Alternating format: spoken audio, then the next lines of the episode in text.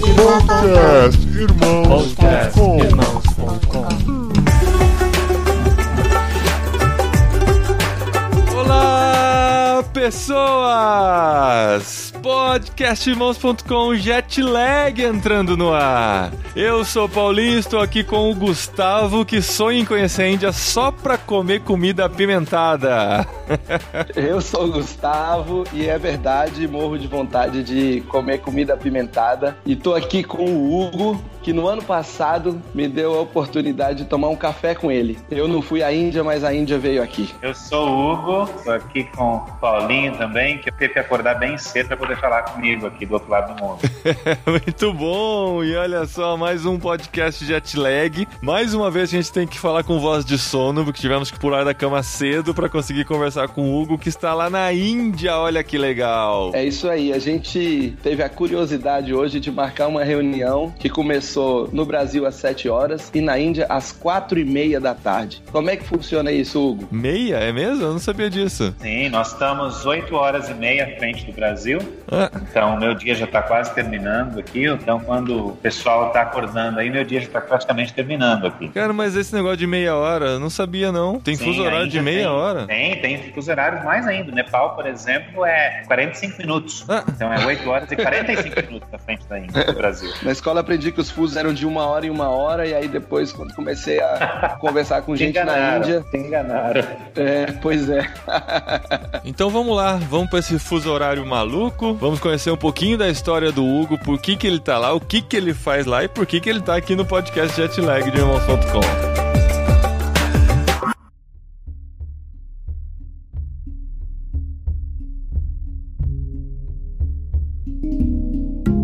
Hugo, conta pra gente como é que você foi parar num fuso horário tão distante.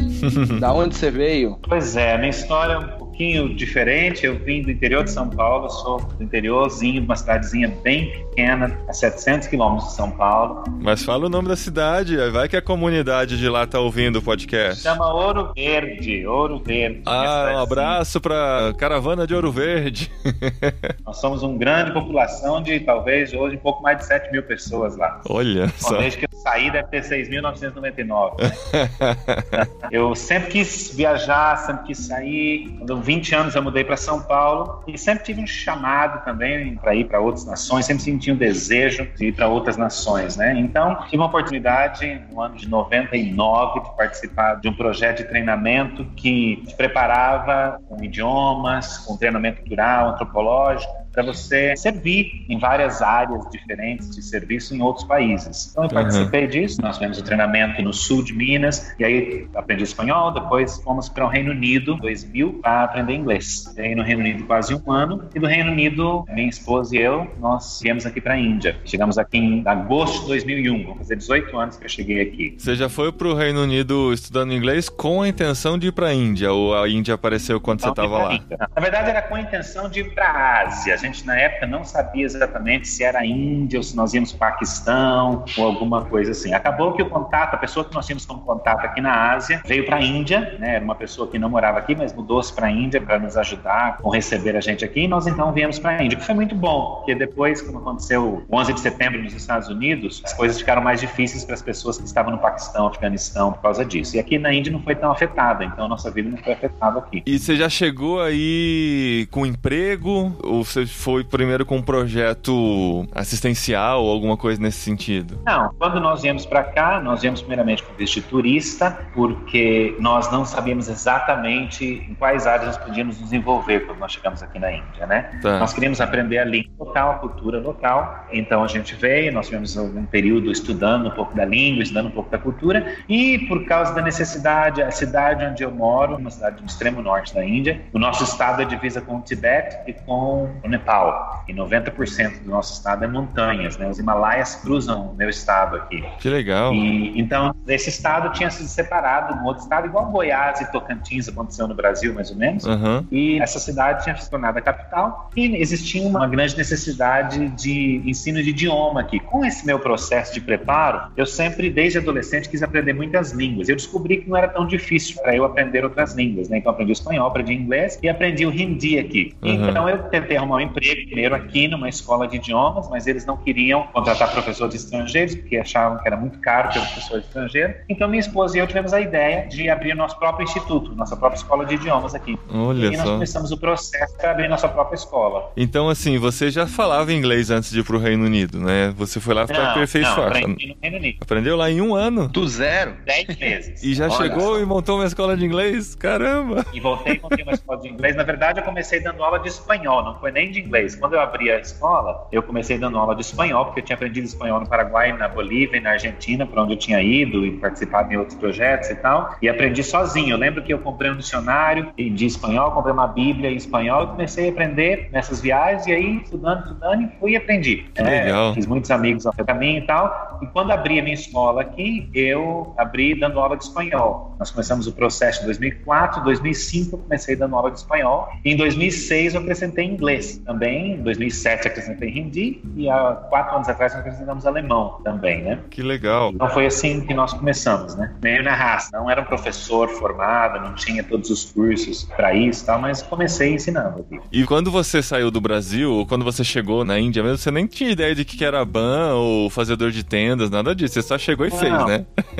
Não, na verdade, antigamente a gente tinha ideia, né, de pessoas que trabalhavam com missões e tal, no padrão tradicional. Você talvez fazia um seminário no Brasil e você ia para uma nação, você trabalhava com uma causa ligada ao social tal. Mas Uhum. nós entendemos muito claro de Deus que a gente deveria abrir uma empresa aqui para nós termos um espaço na sociedade, para nós termos uma razão legal para nós podermos estar no país. Uhum. E não só estar no país sem uma razão, na verdade. Né? Nós queríamos poder também, qualquer pessoa que nos perguntasse aqui, nós gostaríamos de poder falar para eles o que nós fazíamos aqui. Uhum. né? Nós vivíamos numa comunidade, alugamos casa, e os nossos vizinhos saíam para trabalhar todos os dias. Nossos vizinhos tinham emprego, tinham trabalho, tinham vida, estudavam, e nós não podíamos simplesmente estar em casa ou não fazer nada, porque na verdade isso não é a realidade quando você muda para um país, né? Uhum. Então a, a escola nos abriu socialmente uma porta enorme para ter contato com as pessoas, um melhor contato, uma melhor aceitação pela sociedade local. Ter um trabalho dá credibilidade, né? Você Sem passa a ser uma dúvida. pessoa normal, uma pessoa igual a qualquer um. Claro. Eu gosto de falar, Gustavo, já falei para várias pessoas vindo para cá, num país como a Índia, imagina eu lá na minha cidadezinha do interior, lá em Ouro Verde, de repente um grupo de estrangeiros chega e muda, aluga uma casa e eles moram lá. Eles não trabalham, eles não fazem nada, eles têm dinheiro, eles ficam na casa o dia inteiro, quase, eles saem para visitar o pessoal, eles querem aprender a nossa língua e a gente sempre que pergunta para eles, está fazendo o que aqui? Eles falam, ah, a gente está aqui porque a gente quer aprender da sua cultura e da sua língua. Depois de alguns meses, a gente começa a pensar assim, esse povo, é, ele mexe com droga,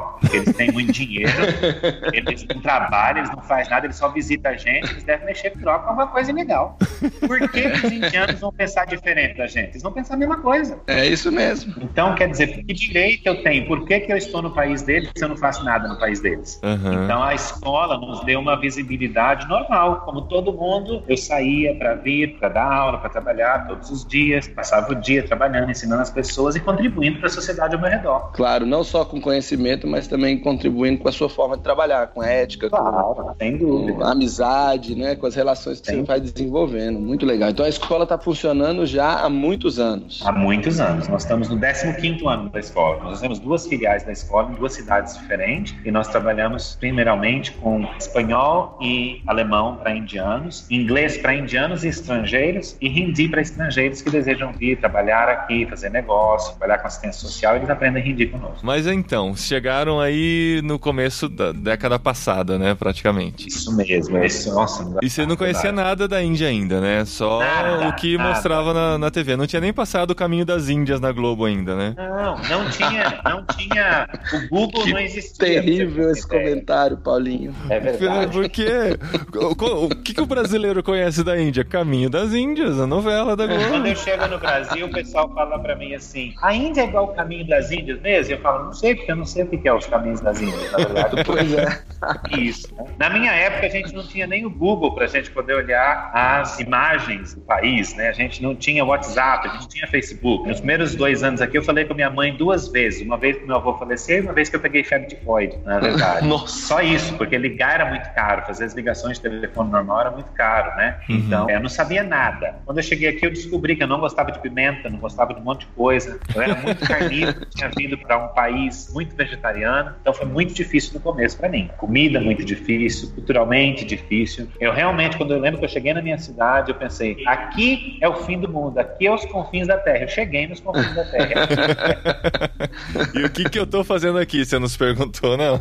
Muitas vezes, muitas vezes, muitas vezes eu me perguntei. Mas nós ficamos, minha esposa e eu ficamos, aos poucos nós fomos adaptando, aos poucos nós fomos conhecendo. Eu emagreci muito nos primeiros meses, porque eu realmente não gostava de comida apimentada, achava a culinária muito diferente. Mas com o tempo eu fui acostumando, fui aprendendo fui mudando. O maior choque no começo foi a comida? Eu acho que o maior choque no começo foi entender que as pessoas realmente eram muito diferentes e não entendiam a sua língua de forma alguma. Não tinha uma palavra que você poderia falar que eles poderiam entender. O inglês era necessário e também a língua local. Mas eu acho que também a maneira como os homens se relacionam aqui na Índia foi um grande choque. Nós somos uma cultura brasileira, latina, né? Bem, nós gostamos de abraçar, de toque, de pegar. Mas indiano é um passo mais adiante, na verdade. Né? Então vê, ah, você ah, vê assim, o pessoal agarradinho, você vê dois amigos, três amigos, quatro amigos, como eu vi essa semana, andando na moto e todo mundo abraçado com a mão ao redor da barriga um do outro, né?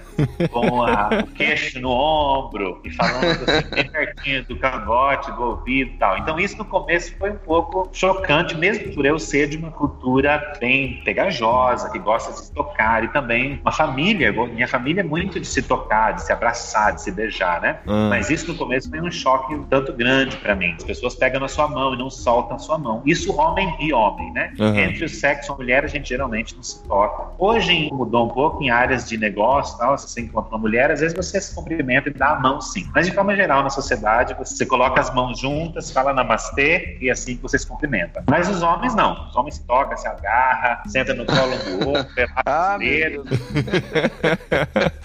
Você não precisa se aculturar tanto assim, né, Hugo?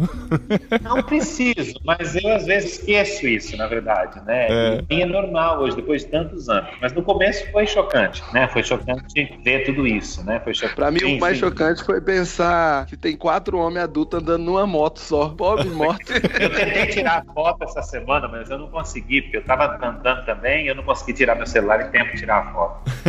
Hugo, com quanto tempo você considera, assim, que você começou a se sentir parte do local? É porque você chega com um idioma diferente, até você entender o idioma, conseguir se comunicar, conseguir chegar na padaria e pedir o pão na língua local e tal. Isso é um processo bem lento e demorado e doloroso, né? Mas chega um momento que eu acho que você olha e fala, eu acho que agora eu já me sinto um indiano. Isso demorou alguns anos, Paulinho, ser bem honesto. No começo as coisas vão por ordem. Então, por exemplo, depois de um ano aqui, eu já entrava num transporte público, por exemplo, e se alguém chegava e quase sentava no meu colo, eu já não assustava tanto, né? Porque eu sabia que acontecia ali. Eu costumo falar com o pessoal que essa lei da física de dois corpos não ocupam o mesmo espaço ao mesmo tempo não existe na Índia. Porque dois corpos ocupam sim o mesmo espaço ao mesmo tempo. E esses corpos nem precisam se conhecer com antecedência. Não, Newton não conhecia a Índia quando formulou as leis não da física, né? Não conhecia a Índia, é uma coisa muito ocidental isso, né?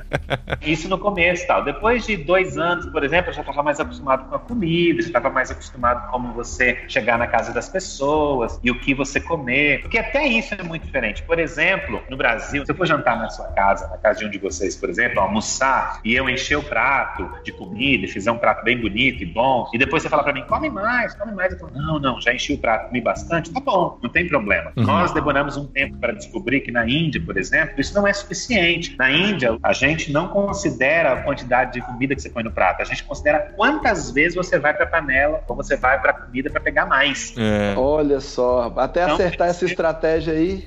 Nós, nós, nós ofendemos muita gente. E nós acho que no começo, no primeiro e segundo ano, deixamos muitos amigos sem comida, porque acabamos comendo a comida inteira que eles tinham preparado, na verdade. Porque a gente enchia o prato e eles falavam, não, come mais, come mais. E a gente comia, enchia de novo, eles come mais, come mais.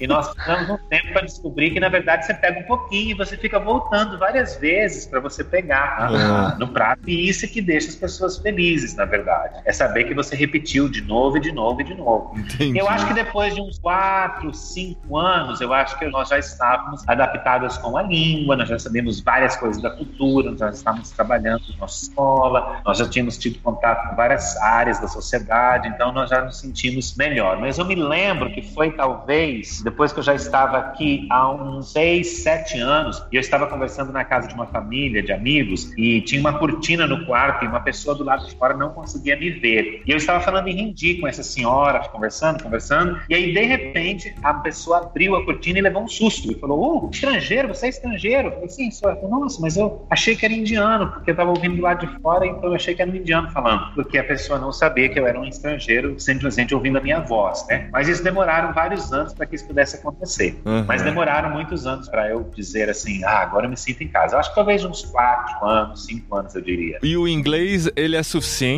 para se comunicar aí? Ou você consegue se virar com inglês, mas para ter uma conversa mais íntima com as pessoas, você precisa da língua local? Não, o inglês é suficiente, Paulinho. Por isso até que a gente oferece inglês. A nossa cidade, por exemplo, é uma cidade muito jovem, uma cidade estudantil. É uma das cidades na Índia com a melhor educação pré-universitária, até o colegial aqui, né? Até a secundária. Assim, nós temos vários internatos aqui. Então, pessoas vêm do país inteiro e até de outros países para estudarem aqui na nossa cidade. Uhum. E hoje também tem muitas universidades, então o pessoal fica aqui para estudar. Então você se vira, assim, inglês é muito falado. Tem muitas famílias que falam inglês. Você vai no mercado, você vai na loja, você vai no bazar, você vai no shopping, as pessoas falam inglês. Você consegue se virar muito bem em inglês. A questão é, quando você se relaciona, quando você se transforma em amigo de alguém, você desenvolve uma amizade com alguém, você está na casa da pessoa, a pessoa, por exemplo, o rapaz, a moça, o senhor, vai virar para outro membro da família e vai falar uma coisa na língua deles, vai falar em hindi. Aí uhum. eles vão falar uma piada em hindi. Eles não vão fazer isso em inglês, normalmente. E você fica perdido. Então, na verdade, para você fazer parte da vida de uma forma bem profunda, diária, é necessária a língua local. É, foi o que eu imaginei, porque é a língua do coração deles, né? O inglês é uma segunda língua e quando é a nossa segunda língua, a gente não consegue ter uma intimidade muito grande através da segunda língua, né? Você precisa ter a, a língua do coração para se conversar. E outra, eles se sentem muito privilegiados, porque você sabe que eles não foram colonizados pelo Reino Unido como nós fomos colonizados por Portugal, América Latina pela Espanha. O Reino Unido invadiu a Índia porque a Índia já era uma nação, a Índia já existia, existiam milhões de pessoas aqui, na verdade, hum. né? Então o inglês foi trazido depois para eles como uma língua de ponte para as várias culturas que existem neste país. Então hoje o inglês é usado como essa ponte para falar de um estado para outro, de uma região para outra. Porque a Índia é muito complexa, a Índia tem muitas línguas, muitas escritas, muitas culturas dentro da Índia. Então a gente mora nesse lugar, mas se eu mudar para um estado muito diferente do meu, eles lá não vão ter hindi escrito nas ruas, eles vão ter uma outra língua escrita. Eu não sei ler a outra língua, por exemplo, então eu não consigo ler nada que está escrito na rua. Uhum. Tem que aprender a outra escrita, tem que aprender a outra língua para poder me comunicar. Então é muito diferente da nossa realidade, por exemplo, aí no Brasil, né?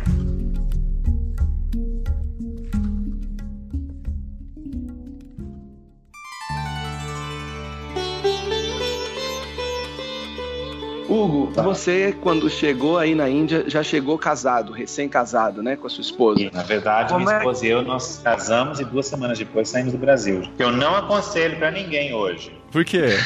Não, porque você precisa de um período de adaptação para você ir para outro país e tal. É, adaptar com outro país e com o casamento ao mesmo tempo não é fácil. Nossa, é verdade. É. E como é que foi para ela adaptar aí também? Sim. A ideia de ir para a Índia era só sua? Era sua e da Alessandra? Ou era da Alessandra? Como que foi para ela se adaptar nesse contexto de chegar num outro país? Como é que estava a motivação dela e como é que foi esses primeiros anos? Na verdade, a Alessandra, ela como eu, ela sentiu um chamado de Deus desde quando ela tinha 9 anos de idade, né? Ela cresceu sonhando em se envolver com missões, né? Com o tempo e tal. Só que ela sempre desejou ir para a África. O sonho da minha esposa, da Alessandra, era ir para a África. Eu, na verdade, sempre quis vir para a Ásia, né? Porque eu achava que era um lugar de maior necessidade e tal, isso que eu achava. E nós tínhamos esse pequeno desacordo, digamos assim, né? Porque um queria ir para um continente, outro queria ir para o outro. Mas aí a oportunidade abriu para nós irmos para cá e nós concordamos, nós aceitamos e nós viemos para cá. Na verdade, a Alessandra é muito diferente de mim. Eu sou mais assim, extrovertido, digamos. A Alessandra é um pouquinho. Ela não é introvertida, mas a Alessandra é um pouco mais reservada, né? A Alessandra não é da multidão, ela gosta de ter um contato um com um.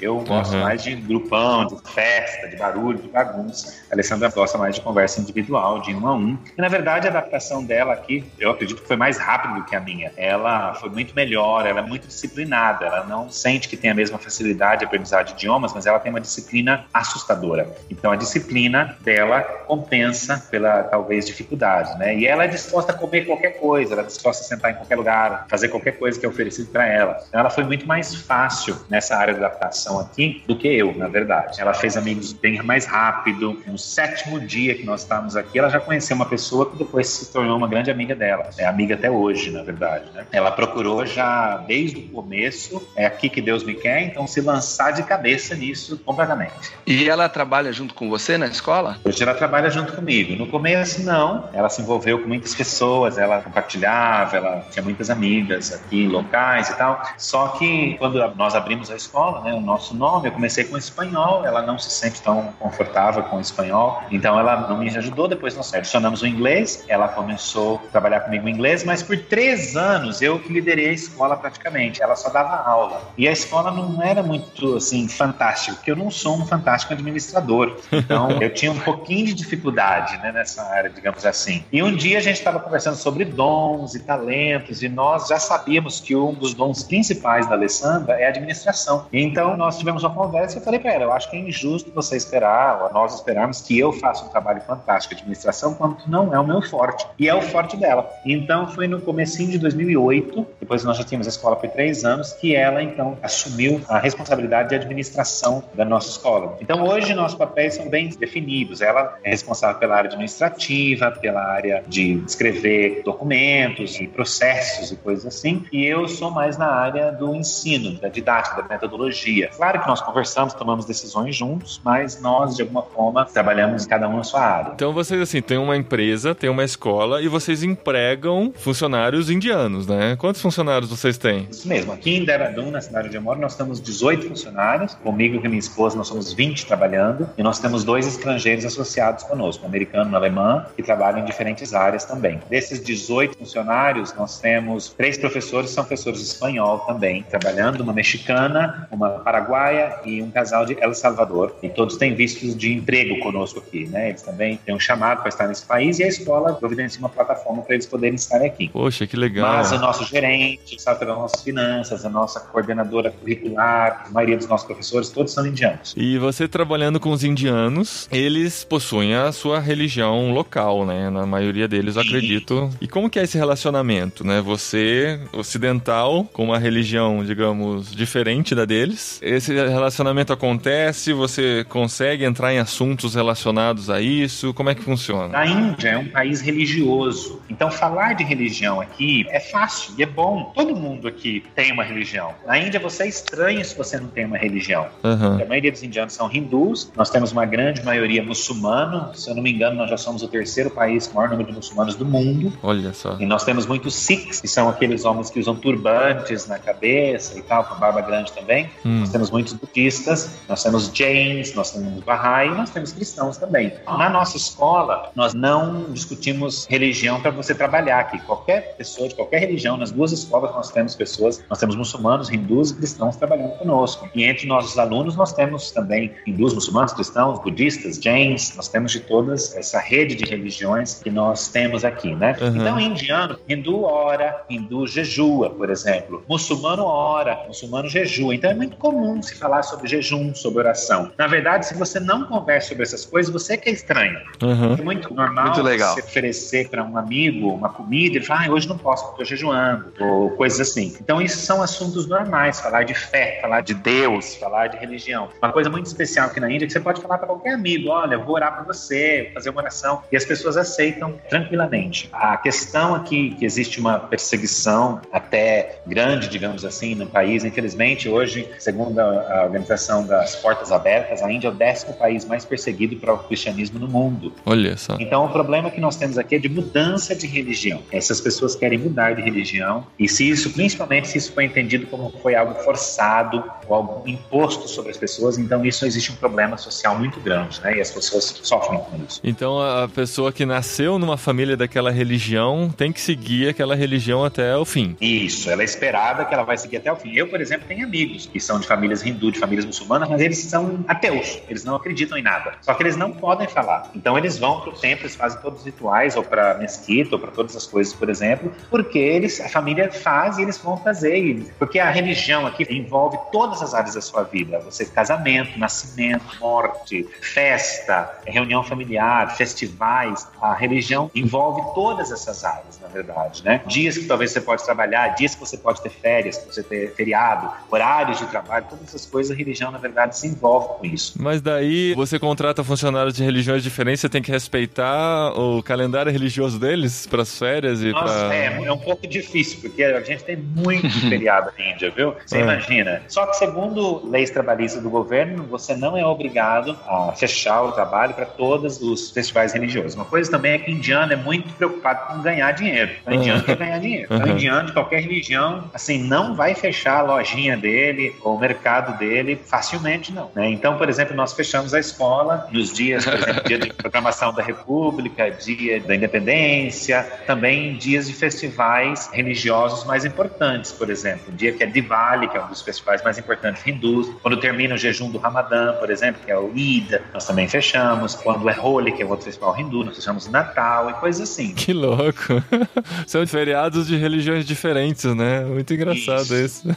Isso. Mas aí, assim, se tem um feriado hindu e você decide trabalhar nele, o funcionário hindu pode não ir? Não pode, ele vai trabalhar. Se é um festival hindu que não é de muita importância, por exemplo, que existem muitos festivais hindus e às vezes nós não fechamos, mas eles vão trabalhar porque o comércio não fecha. O uhum. comércio não fecha. O comércio também vai abrir, as lojas também vai abrir. Mas o que fecha são geralmente repartições públicas do governo, os bancos e as escolas e universidades. Isso fecha. Mas outras, assim, empresas, shopping centers, o comércio em geral, geralmente eles abrem em qualquer feriado. Uhum. Porque feriado na Índia significa celebração. Então as lojas têm que estar abertas para todo mundo vai comprar as coisas para poder celebrar, né? Entendi. E você chegou na Índia com visto de turista e depois você conseguiu um visto de empreendedor, um visto de trabalho. E como que é essa dificuldade? Você tem que voltar de tempos em tempos para o Brasil para renovar esse visto? Se alguém está pensando em ir para a Índia, empreender é. na Índia, qual que é o procedimento? Então, a Índia não é tão fácil de você conseguir visto. A Índia dá visto de turista, sim, para o pessoal visitar e tal. Só que a Índia, o governo tem ficado um pouco assim alerta, porque muitos anos muitos estrangeiros vieram para cá com diferentes tipos de visto, mas eles não faziam aquilo que o visto deles dizia. Uhum. Então, pessoas tinham visto de estudante, não estudavam. Pessoas que tinham visto de negócio, não faziam negócio, por exemplo. Né? Hoje, através da nossa escola, nós temos um visto de negócio, porque nós somos os donos da escola, nós somos os diretores, nós temos visto de negócio aqui. Eu apliquei para o visto no Brasil agora em março, e nós conseguimos cinco anos de visto de negócio. Né? Então, ah, desde 2005, nós temos visto de negócio para cá. As pessoas que trabalham conosco, dando aula de espanhol, ou já tivemos de alemão também, eles têm visto de emprego conosco. E nós temos vários estudantes que vêm aqui para estudar a língua que têm visto de estudante, né? Uhum. Então, o visto é, de é estudante é... é de quanto tempo, normalmente? O visto de estudante, normalmente, é pelo curso. Se você vai fazer uma faculdade, o visto vai ser pelo tempo que a faculdade, o curso da faculdade dita. No nosso caso, como é um curso de idiomas, depende muito. Às vezes, a embaixada dá um visto de um ano ou dois anos, e dependendo se a pessoa terminou o curso ou não, a gente consegue renovar o visto aqui no país, né? Entendi. Mas isso tem ficado mais e mais difícil. Tem sido mais e mais difícil conseguir trazer estrangeiros para cá. Uma das dificuldades da Índia é que a Índia, como tem muitas pessoas que falam inglês, se você, por exemplo, é um professor de inglês, você quer vir dar aula de inglês na Índia, conseguir um visto de trabalho, vai ser muito difícil você conseguir. Porque para nós conseguirmos um visto de trabalho aqui como professor de inglês,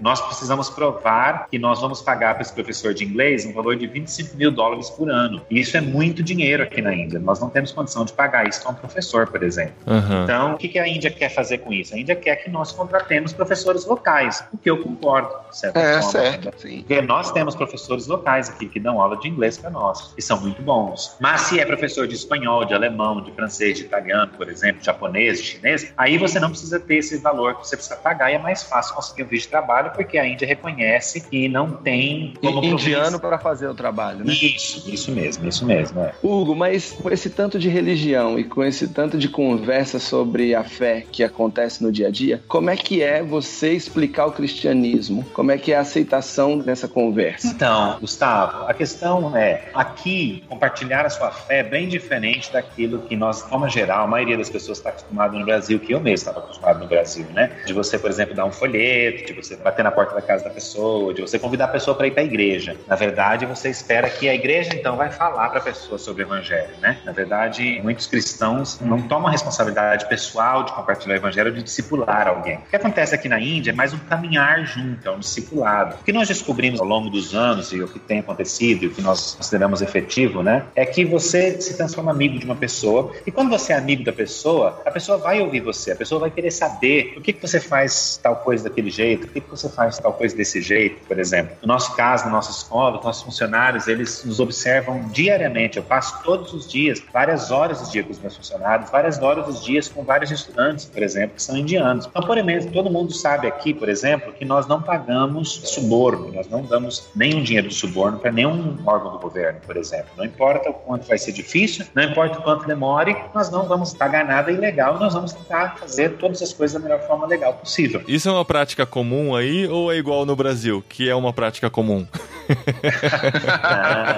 Não, não, vocês não têm ideia. O Brasil é um sonho.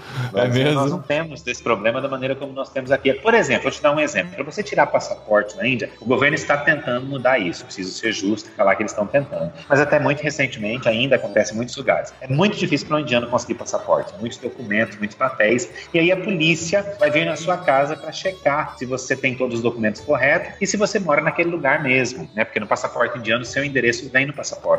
E hum. eu conheço muitos casos de muitos amigos em que, por exemplo, a polícia pede dinheiro ou o oficial pede dinheiro. Se você não dá o dinheiro para ele, ele simplesmente coloca no formulário que você não tem tudo regular. E aí você tem que começar o processo todo de novo. Então você Entendi. pode ficar meses, meses, meses nesse processo. Não adianta tá tudo certo, né? Não adianta. Porque aqui geralmente assim, se você tá tudo certo, você passa, né? Às vezes o suborno rola porque você não conseguiu tudo que você precisa e tal, né? Mas aí mesmo estando tudo certo, você tem que pagar para conseguir um benefício que já seria seu, né? Por exemplo, aconteceu uma situação conosco há uns anos atrás. Eu me lembro que eu fui para pagar o meu contador e ele me deu uma lista das coisas, né? Há oito anos atrás, talvez dez anos atrás. E ele tinha todas as coisas. E tinha um valor lá, não muito alto, mas tinha um valor lá, digamos, de, sei lá, 600, 700 reais, mais ou menos, equivalente. E estava escrito assim: despesa fora do comum, uma coisa assim. Ele colocou uma frase assim, né? E eu perguntei para ele: o que significa essa despesa? Não, senhor, essa é uma despesa que a gente teve que pagar. Eu falei: não, tudo bem, você tem uma nota? Não, não tenho nota. Eu falei: então, o que é essa despesa? E ele enrolou, enrolou, enrolou, enrolou uns 10 minutos. Depois ele olhou para mim, deu um suspiro profundo e falou: suborno, senhor. Eu falei: não, mas eu não posso pagar isso, porque você sabe que a gente não paga suborno e tal. E ele foi me explicar a história. Foi uma das poucas vezes que eu me senti assim, num beco sem saída, sem saber o que fazer. Hum. A Índia, por exemplo, o governo de imposto, né? Você tem que entender que até recentemente a maioria das coisas na Índia era feito muito manualmente, né? Hoje que está tudo se computadorizando, na verdade, aos poucos, né? Sim. Mas ainda muito na mão de indivíduos, são papéis, são pastas e coisas assim. Então eles escolheram a nossa empresa para checar todos os nossos documentos fiscais, imposto de renda e todas essas coisas. O que acontece? Uma grande parte da população aqui, uma grande parte das empresas não paga imposto de renda corretamente, não paga tudo que deveria pagar. Quando eles são checados, digamos assim que eles têm que pagar 10 mil de imposto, então um oficial corrupto vai lá e fala assim, ó, oh, me dá 5 mil e aí eu escrevo uma carta para você, liberando você desse imposto, falando que tá tudo bem. E as pessoas fazem isso. Quando uhum. eles checaram os nossos documentos, eles descobriram que nós não tínhamos nada ilegal, que nós não devíamos nada, que nós tínhamos fazer tudo corretamente. Mas ele precisava emitir uma carta para que nós pudéssemos fazer a declaração do imposto de renda do ano seguinte. E o oficial falou: para eu emitir essa carta, eu preciso de um valor mínimo, pelo menos uns 600, 700 reais para poder liberar para vocês. Então, meu contador ficou num beco sem saída. Ou ele pagava e a gente continuava fazendo imposto de renda, ou ele não pagava e nós ficávamos como se fosse ilegal, mesmo estando legal. E nós não tínhamos para quem ir, porque era a autoridade máxima que estava nos pedindo isso. Então, infelizmente, ele teve que pagar. Foi muito difícil para mim, mas ele me explicou que ele não tinha como fazer uma outra coisa, infelizmente. Mas uma coisa que nós fazemos também, Gustavo, você perguntou sobre compartilhar da minha fé, é nós falamos para orar pelas pessoas, né? E às vezes, muitos alunos, muitos funcionários, eles querem conversar, eles querem discutir sobre religião. E eu falo para eles: olha, podemos discutir, mas a única coisa que eu entendo é sobre Deus, é sobre Jesus. Eu tenho um livro sagrado e tudo aquilo que eu for conversar, discutir com você, vai ser baseado naquilo que eu acredito. E claro, eu não sou o dono da verdade, a verdade não termina comigo. E uma coisa que eu aprendi ao longo dos anos aqui na Índia é ouvir meus amigos muçulmanos, é ouvir meus amigos hindus, é ouvir os meus amigos budistas e dar oportunidade para eles explicarem para mim naquilo que eles creem. Eu simplesmente uhum. não vou para eles apontando o dedo e falando que eles estão errados, que eles vão para o inferno, se eles não acreditarem na mesma coisa que eu acredito, por exemplo. Eu geralmente ouço primeiro, eu geralmente faço perguntas, geralmente quero entender o que, que ele acredita e por que ele acredita, porque aquilo faz com que ele me faça perguntas também também, ele também tem um interesse, ou ela também tem um interesse em saber naquilo que eu acredito. Então, ao longo dos anos, nós tivemos o privilégio de caminhar com várias pessoas, de discipular várias pessoas, de ler a palavra com várias pessoas, em que várias pessoas, assim, chegaram ao conhecimento da verdade, graças a Deus. Hugo, a gente, quando dá treinamento aqui no Brasil, preparando pessoas para ir para outras culturas, a gente fala sobre uma estratégia evangelística que chama evangelismo de pescaria, que é exatamente isso que você faz. Você já ouviu esse termo, evangelismo Não, de pesca?